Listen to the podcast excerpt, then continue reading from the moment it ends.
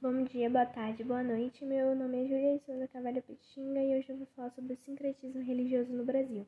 O Brasil é caracterizado pelo sincretismo religioso, especialmente pela confluência entre as religiões cristãs, africanas e as tradições indígenas. O sincretismo religioso é basicamente uma fusão entre elementos de duas ou mais religiões: islamismo, judaísmo, candomblé, catolicismo, evangelismo protestante foram as religiões que o sincretismo religioso formou.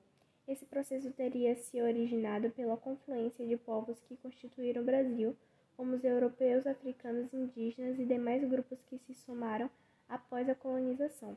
Há uma diversidade muito grande de religiões em todo o mundo, e no Brasil não é diferente.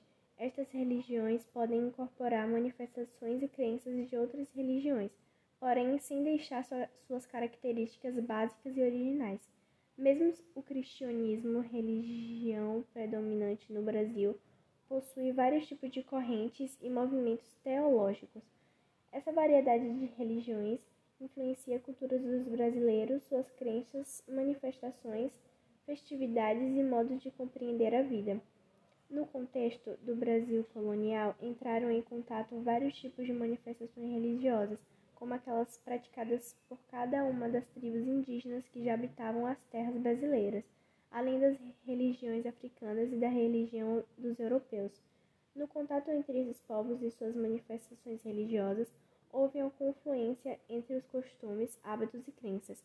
Isso se estendeu para a forma como a religião era praticada também.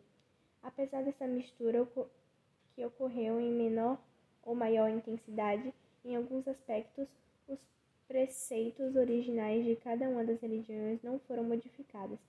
Após isso, somaram-se várias outras religiões, as quais eram trazidas pelos povos que chegavam ao Brasil, tornando ainda mais sincrética a religiosidade brasileira.